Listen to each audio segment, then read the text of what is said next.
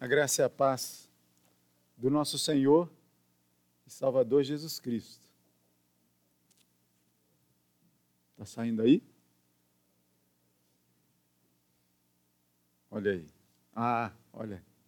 Agora, agora sim. A graça e a paz do nosso Senhor Jesus Cristo esteja com todos nós nessa noite.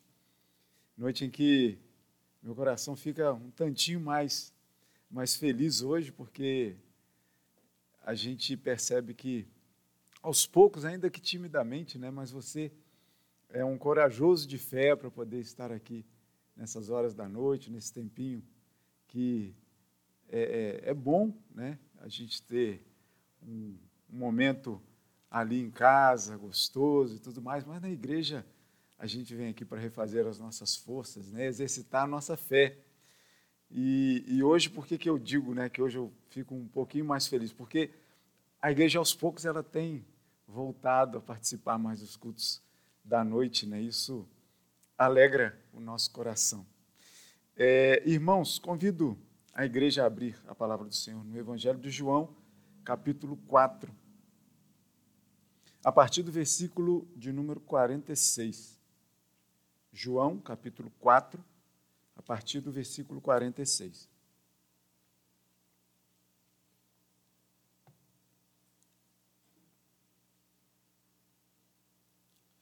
Vamos ficar de pé? São poucos versículos, vamos ler juntos os versículos de 46 até os 54. Você lê junto comigo. Diz assim a palavra do Senhor dirigiu-se de novo a Caná da Galileia, onde da água fizera vinho. Ora, havia um oficial do rei cujo filho estava doente em Cafarnaum. Tendo ouvido dizer que Jesus viera da Judéia para a Galileia, foi ter com ele e lhe rogou que descesse para curar seu filho, que estava à morte. Então Jesus lhe disse: Se porventura não virdes sinais e prodígios, de modo nenhum crereis. Rogou-lhe o oficial: Senhor, desce antes que meu filho morra. Vai, disse-lhe Jesus, teu filho vive. O homem creu na palavra de Jesus e partiu. Já ele descia, quando os seus servos lhe vieram ao encontro, anunciando-lhe que seu filho vivia. Então, indagou deles a que hora o seu filho se sentira melhor. Informaram: Ontem, a hora sétima, a febre o deixou. Com isto, reconheceu o pai ser aquela precisamente a hora em que Jesus lhe dissera: Teu filho vive e creu ele e toda a sua casa. Foi este o segundo sinal que fez Jesus depois de vir da Judéia para a Galiléia. Louvado seja o nome do Senhor. Pode se assentar. Sinais de transformação de vida. E a gente tem começado a falar, é, principalmente no culto da manhã, mas como o reverendo Vladimir mesmo já disse, não somente no culto da manhã, você pode ser tomado aí de surpresa de, de repente, você que é fã de carteirinha do culto da manhã, de você chegar num culto da manhã aqui e falar assim, ah, mas pulou o texto passado? Não, é porque foi no culto da noite. Né? Então, fica aí mais uma vez esse convite de você vir participar também do culto da noite. Mas é, a abertura do capítulo 11 de Hebreus justamente fala de fé, né? de uma fé que a gente pensa muitas vezes que é uma coisa meio abstrata, mas a gente sabe que é muito mais concreta do que a gente pode pensar. A fé não é uma coisa, uma ideologia, uma, um pensamento vago. Fé é certeza, é convicção, como a gente já aprendeu com o reverendo Gabriel quando ele abriu né, o, o livro de Hebreus, ah, o capítulo 11, quando foi aberto aqui nos nossos estudos. E aqui nessa história a gente também ah, tem uma história de que trabalha um pouco com a fé dentro do coração das pessoas. E a gente vai conversar um pouquinho aqui sobre é, esses sinais de transformação de vida, que não são só esses que a gente vai elencar aqui, mas os sinais de, de transformação de vida, quando se está com Jesus, eles são inúmeros, infinitos. Pode acontecer para você de uma forma diferente do que acontece para mim. Mas o fato é que, quando Jesus está na nossa vida, transformações acontecem, não tenham dúvida disso. Transformações acontecem. E eu digo para você, todas para melhor. Não há como estar com Jesus e as transformações serem para pior na nossa vida. Não há como. Não há situação que, que possa que a gente possa pensar em hipótese como essa. Não existe.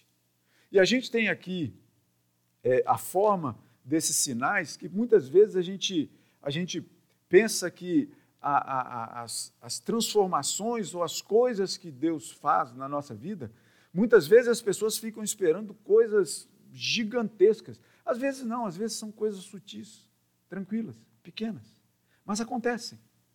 Por exemplo, quando a gente lê no primeiro livro dos reis, né, e, e, e ali, quando o Senhor estava sendo esperado na oração ali é, é, de Elias, né, se escondendo ali de, de Jezabel, ele, e a gente lê ali né, que ele tentando esperar alguma coisa, algum sinal de Deus, e, e veio um vento forte que fendia rochas e o Senhor não estava ali, mas de repente o Senhor apareceu numa brisa muito suave.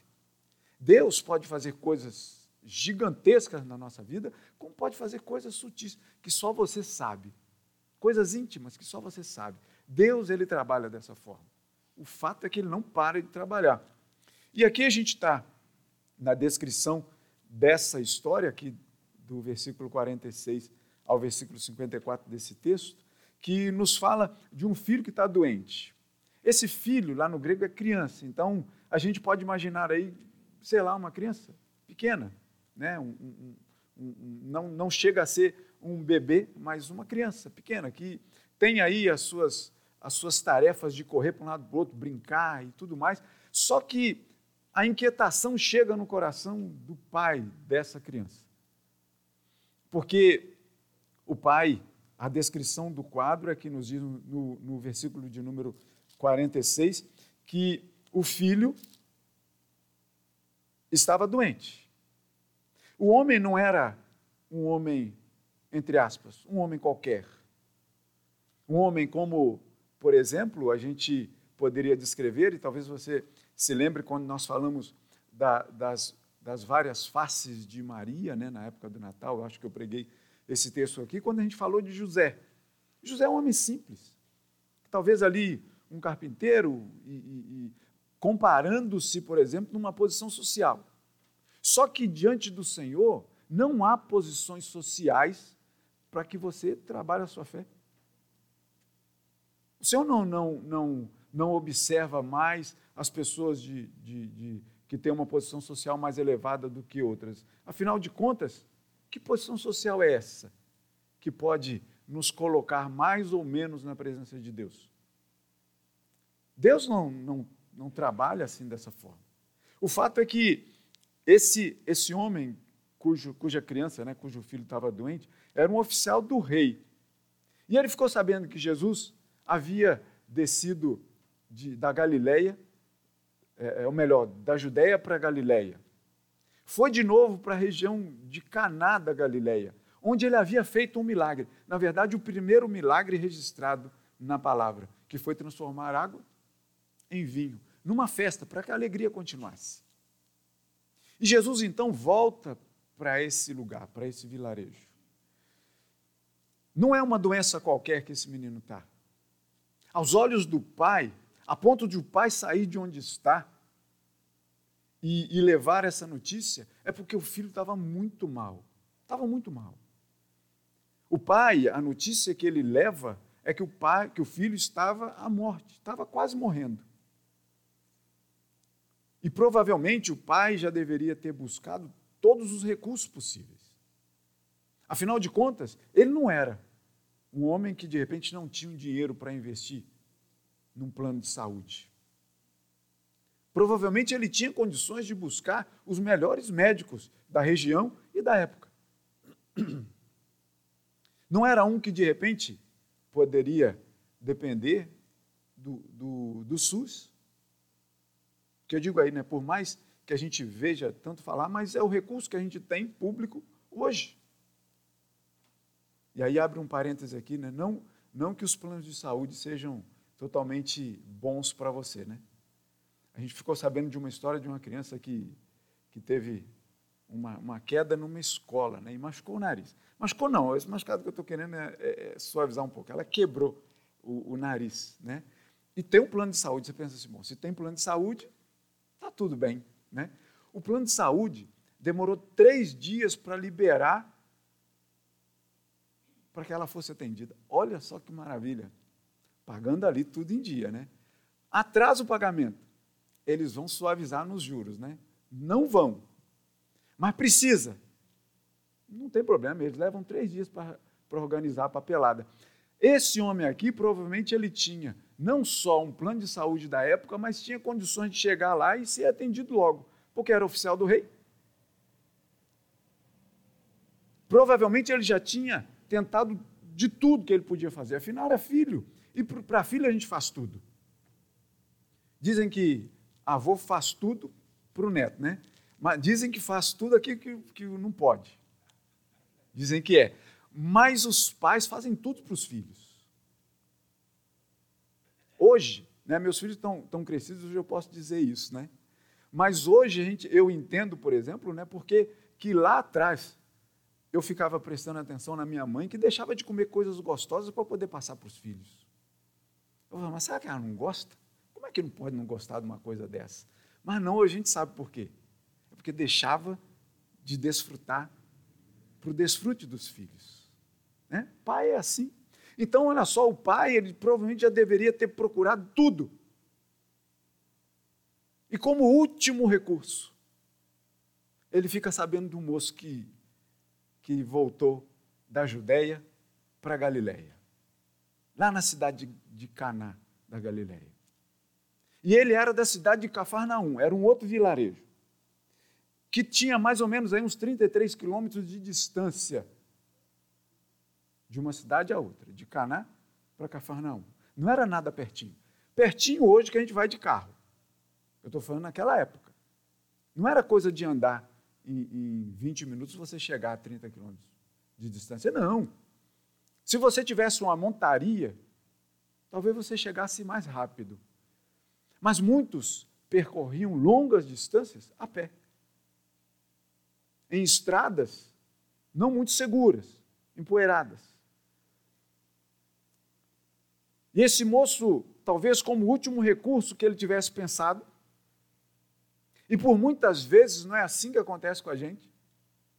Muitas vezes a gente pensa em procurar o Senhor como última instância, como último recurso, sendo que ele deve ser sempre o primeiro a ser buscado. Em todas as situações. Mas esse homem então fica sabendo daquele moço que tinha na cidade de Caná, tinha feito uma coisa que foi revolucionária. Afinal de contas, essa história de transformar água em vinho Deve ter corrido ali a região. E esse moço estava de volta. Jesus estava de volta.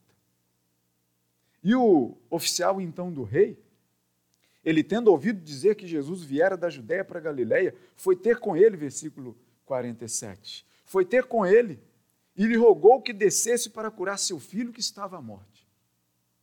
Jesus parece que dá uma, uma resposta meio, meio ríspida, né? dizendo assim: se por, por acaso, né, se porventura vocês não virem sinais e prodígios, vocês não vão crer. E o oficial insiste com ele, dizendo assim: Senhor, desce antes que meu filho morra. A gente já sabe a história de um outro homem que também tinha uma posição social boa, que foi procurar Jesus. Também era por motivo de doença. Um servo seu estava doente. Talvez um servo muito valoroso para ele, para o coração dele. E ele pede então para Jesus que curasse o seu servo.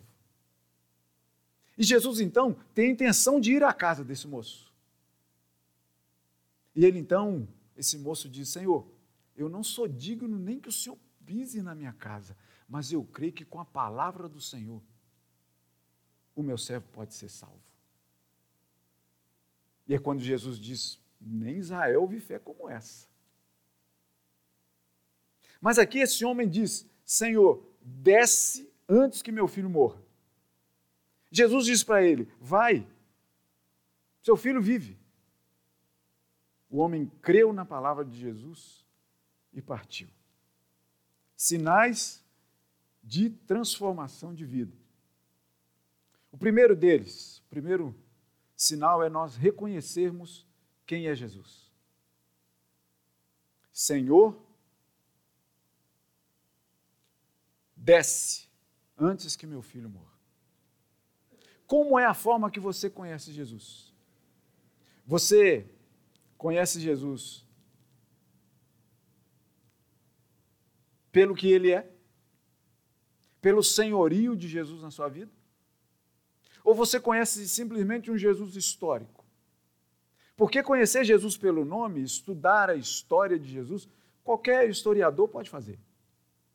Nós devemos reconhecer Jesus pelo seu senhorio na nossa vida.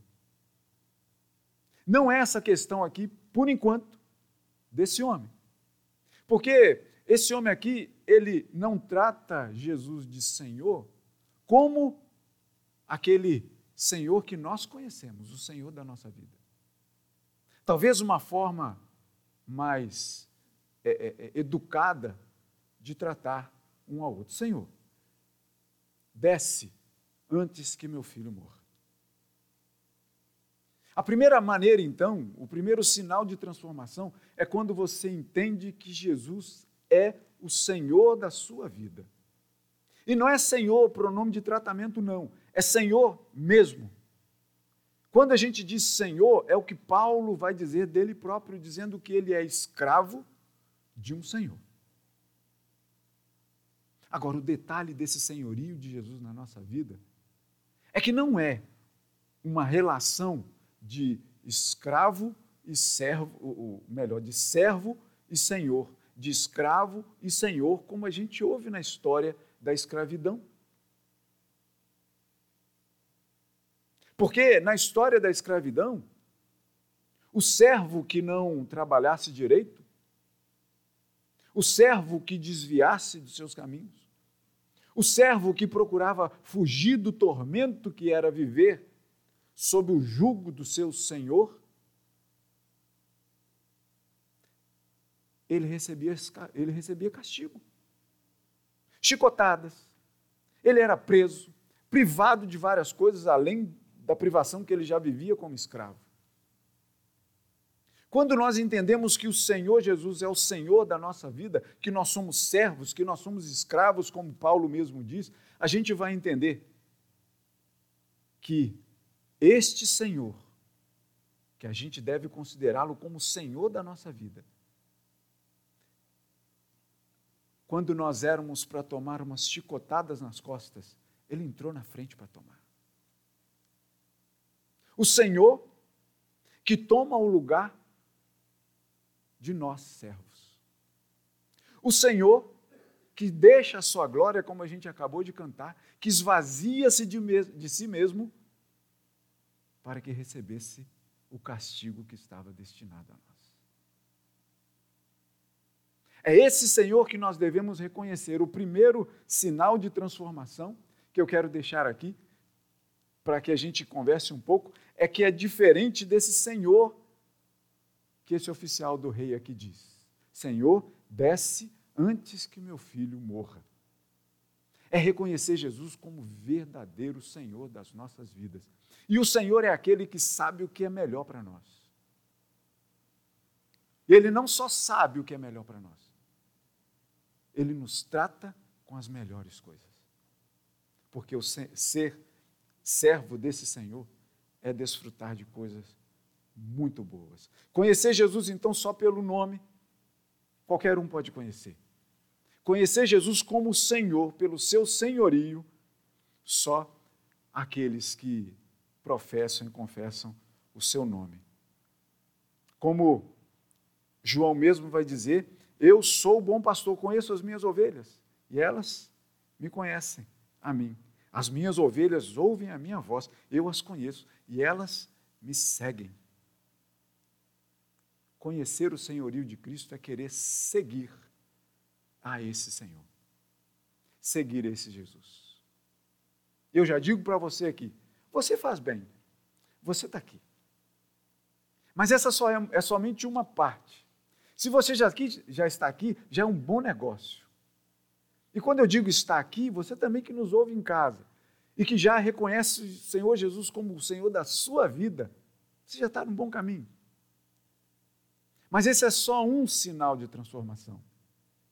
Existem outros, tantos outros, como eu já falei, mas a gente vai se atentar somente a mais dois. O segundo sinal é crer.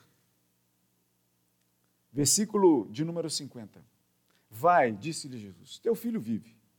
O homem creu na palavra de Jesus e partiu. Olha que interessante.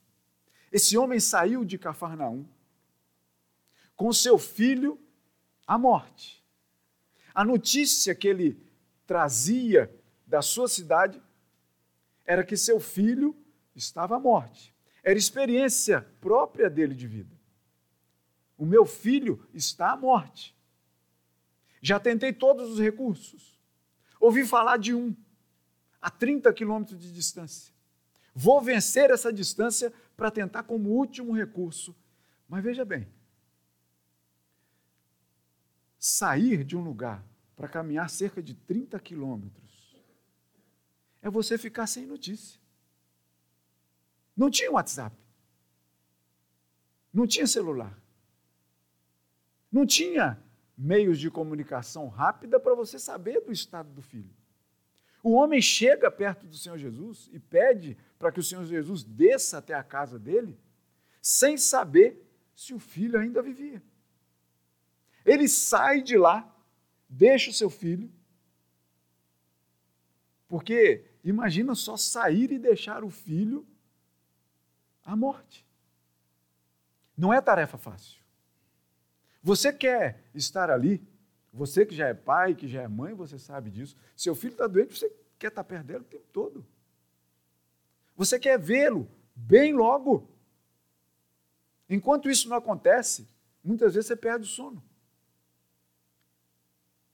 Muitas vezes, você, trabalhador, perde o dia de trabalho para poder estar perto do filho doente, para poder levá-lo ao médico, buscar recursos. Esse homem sai de lá, vai até Jesus,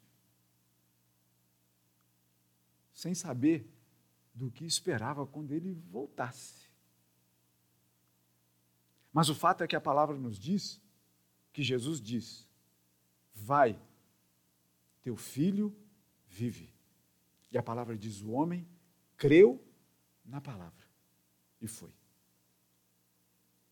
Não havia muito o que fazer também, ele teria que voltar de qualquer maneira. Mas a palavra diz que ele creu no que Jesus disse. O segundo sinal de transformação, então, é quando, além de você reconhecer o senhorio do Senhor, você crer na palavra dele. E eu pergunto: você crê na palavra dele? A palavra dele não é outra senão esta. Ele pode até falar com você, com seu coração, porque Deus fala com a gente. Afinal de contas, as nossas orações não são monólogos. Deus fala com a gente. Deus fala particularmente com o seu coração. Deus sussurra no seu ouvido, ainda que outras pessoas não escutem. Tem um particular, até esse, esses exemplos particulares, né? Eu não sei quem é que gostava de falar que no seminário a gente aprende que não usa é, é, coisas particulares, né? Mas eu me lembro lá na, na numa reunião de terça-feira na casa da Dona Eni. Vou, vou contar, viu, Rev? É, é caso seu.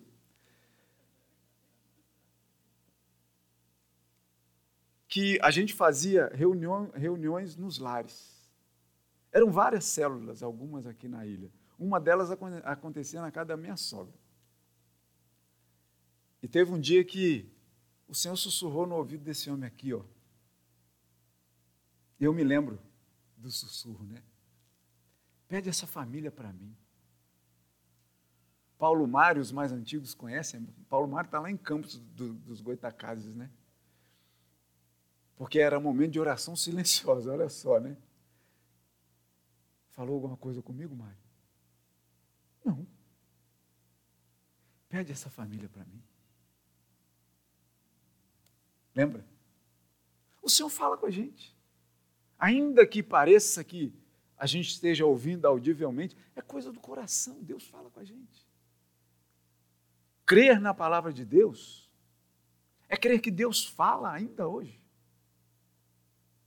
Essa palavra, por mais que tenha tempo que ela já tenha sido registrada, escrita na história lá no passado, ela é viva e eficaz, mais penetrante do que uma espada de dois gumes.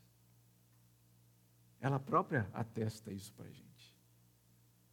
A palavra de Deus, ela penetra no nosso coração, na nossa mente, de uma forma que só Deus pode fazer. Por isso é que às vezes você abre a palavra, por isso é que às vezes você escuta um sermão, por isso é que às vezes você escuta um louvor e parece que Deus está falando contigo, eu digo, está falando contigo. Porque Deus é assim. Ele usa o que quer para poder falar com você.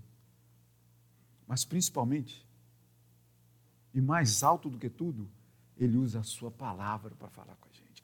Por isso, a importância de ler, de ter comunhão com ela, de se deliciar nela, porque Deus fala. E eu digo para você, você pode ler um versículo milhares de vezes. Pode ser que em algum momento dessas milhares de vezes Deus fale com você de uma forma diferente. Num versículo que você já leu e nunca tinha percebido isso, porque Deus é assim. O homem creu na palavra de Jesus e partiu. Segundo sinal, então, é crer. Vocês se lembram de um personagem bíblico famosíssimo nessa questão de fé, de crer? Que é usado até hoje, né? A gente, quando uma pessoa é, é, duvida de você, você conta uma coisa, a pessoa duvida, a coisa acontece. Qual é o, o personagem bíblico que você usa para intitular a pessoa? Tomé. Né? Creu agora, Tomé?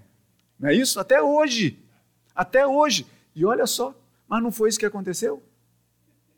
Tomé disse: Senhor, todo mundo dizendo para ele, os amigos de Tomé dizendo para ele: a gente viu o Senhor, Tomé. Só vou crer se eu ver. O Senhor chega perto dele depois e diz assim: então toca aqui, Tomé. Porque agora você viu, você creu? Deus vai dizer de cada um de nós que nós somos bem-aventurados, porque nós não vimos, mas nós cremos. Jesus é Senhor. É o primeiro sinal de transformação na vida de, do cristão. E um outro sinal é justamente crer crer. Ele creu e partiu. O terceiro sinal de transformação é o anúncio da evangelização. É anunciar aquilo que se crê. Não há como a gente guardar a fé só para a gente. Fé não é uma coisa que se guarda como um amuleto. Distribua essa fé, fale dessa fé. Mas essa fé tem um nome: Jesus Cristo. O homem creu na palavra de Jesus. Ele é o objeto, entre aspas, da nossa fé.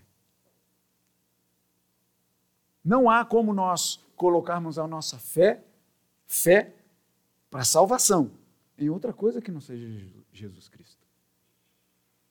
Quando Nesse terceiro sinal, a gente continua lendo a história. Já ele descia, versículo 51, quando os seus servos que vieram ao encontro anunciando-lhe que seu filho vivia. Agora veja bem. Por que, que os servos foram atrás do oficial do rei? Para poder anunciar que ele vivia. Porque não era nada perto, não era no vizinho, não era bater na porta do vizinho. Jesus não morava ali na casa ao lado desse oficial do rei. Dizendo assim, opa, ou então corre atrás dele porque não precisa perturbar mais, não precisa pedir mais porque seu filho vive. Por que, que os servos foram atrás do moço? Eu creio, não está escrito aqui, é coisa só, é coisa só minha, você pode concordar comigo ou não nesse, nesse caso. Mas eu creio que é porque eles talvez possam ter pensado que Jesus era um pouco inacessível, sabe? Então, do tipo, vamos atrás dele e vamos anunciar. Porque se por acaso ele não conseguiu acessar esse último recurso, a gente já avisa para ele logo: olha, não queima cartucho agora não. Volta porque seu filho está vivendo. Ele melhorou. Então deixa para queimar esse cartucho, como a gente diz, né? Depois. Por que foi atrás desse homem? Porque pensava que de repente ele fosse demorar lá quanto tempo? E vieram ao encontro anunciando-lhe que seu filho vivia. E vocês imaginam então, porque eles se encontraram no meio do caminho. Percebe? A gente não sabe se estava mais perto de Cafarnaum, se estava muito mais perto da Galiléia, a gente não de, de, de Caná, desculpa, a gente não sabe disso, a gente não sabe a que distância pode ter sido no meio do caminho, pode ser dois terços para lá, um terço para cá, estou fazendo a conta certa, Sérgio? Né? Então, a gente não sabe, né? Disso aí, porque eu não sou matemático, vocês sabem, né? Então tem sempre que recorrer aos matemáticos aqui da nossa congregação. Então, a, a gente não sabe se estava mais perto de Caná, se estava mais perto de Cafarnaum, de volta para sua casa. A gente não sabe que distância, no meio caminho a gente não sabe. Mas o fato é que eles se encontraram. E aí vocês imaginem só, como que o pai, que saiu deixando uma situação desesperadora para trás, o seu filho à morte, ele para de ter notícia do seu filho e vai até Caná, 30 quilômetros de distância, como eu já havia falado. E daqui a pouco ele volta só com uma palavra no coração: Teu filho vive.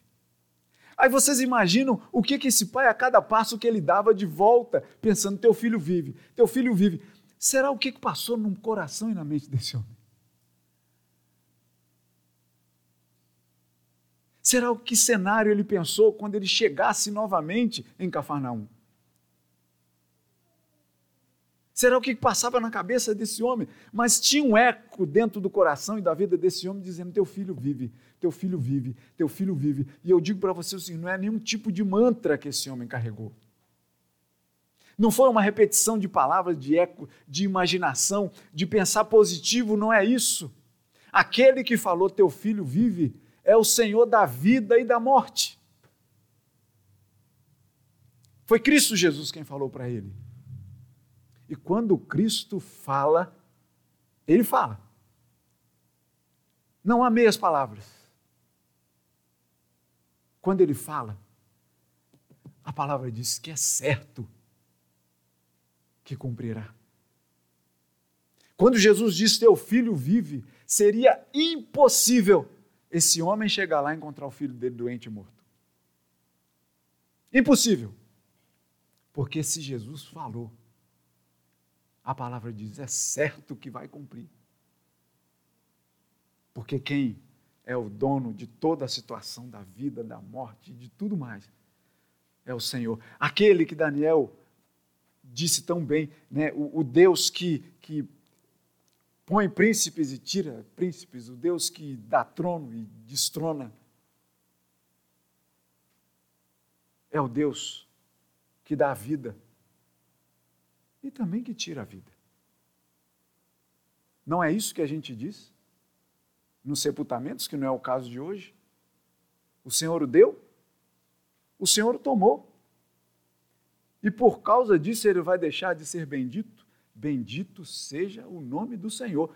É dito muito isso em velório? É, mas é a realidade nossa de cada dia. Porque o Senhor é o Senhor da vida, aquele que dá a vida, que nos presenteia com a vida e fala para a gente: olha, como um jardim, cuida bem dessa sua vida. Mas vai chegar um dia que o Senhor vai falar: vem para cá de novo. Te quero aqui comigo. Bendito seja o nome do Senhor. Mas o Senhor Jesus falou para aquele homem: Teu filho vive. E não haveria como ser diferente. O filho do homem estava bem. Tanto que, quando eles, quando eles se encontram no caminho, quando os seus servos vieram ao encontro, anunciando-lhe que seu filho vivia. E aí ele teve uma curiosidade.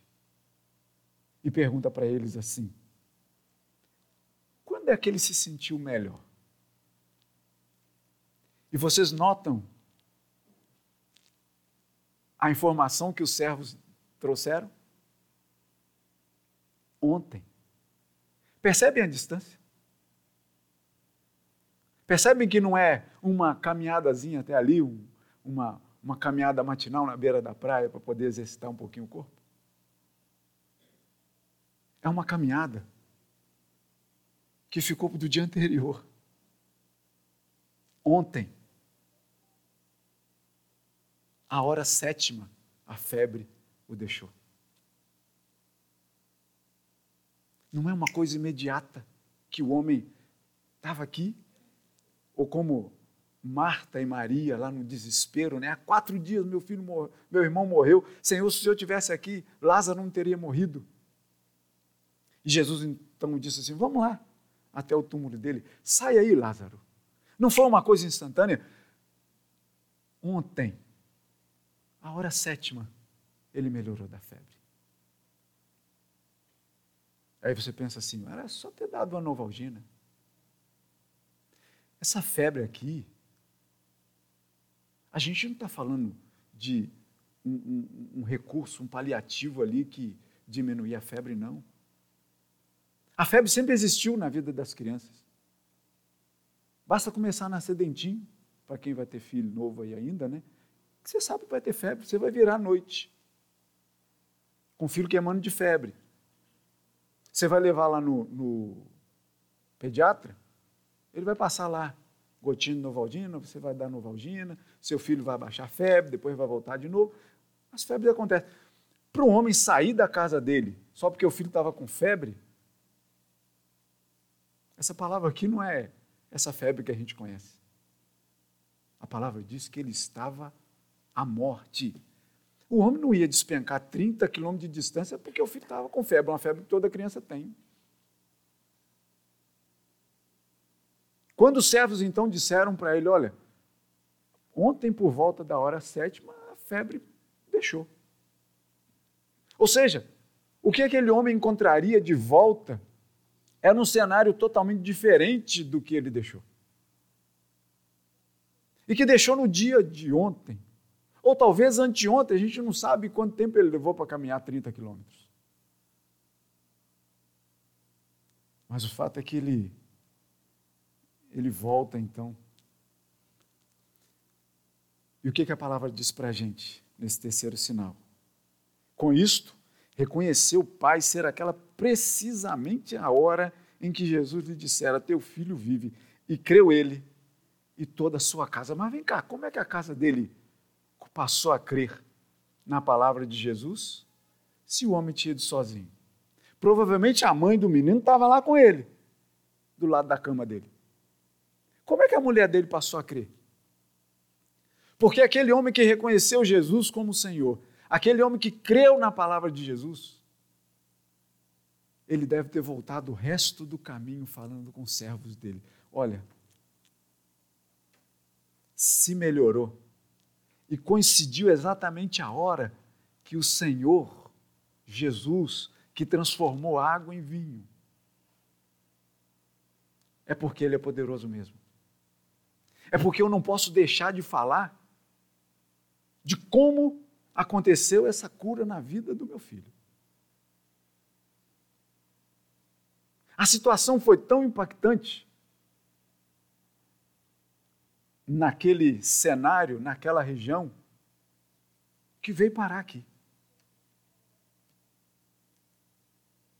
E essa foi uma das situações, porque a gente mesmo sabe que se fossem colocadas todas as coisas que Jesus fez, não caberia num livro. Mas essa veio parar aqui, para que a gente reconheça o senhorio de Jesus, para que a gente creia na palavra dele e para que a gente evangelize, a gente fale dessa palavra para todas as pessoas desse mundo. Por esses três sinais de transformação de vida,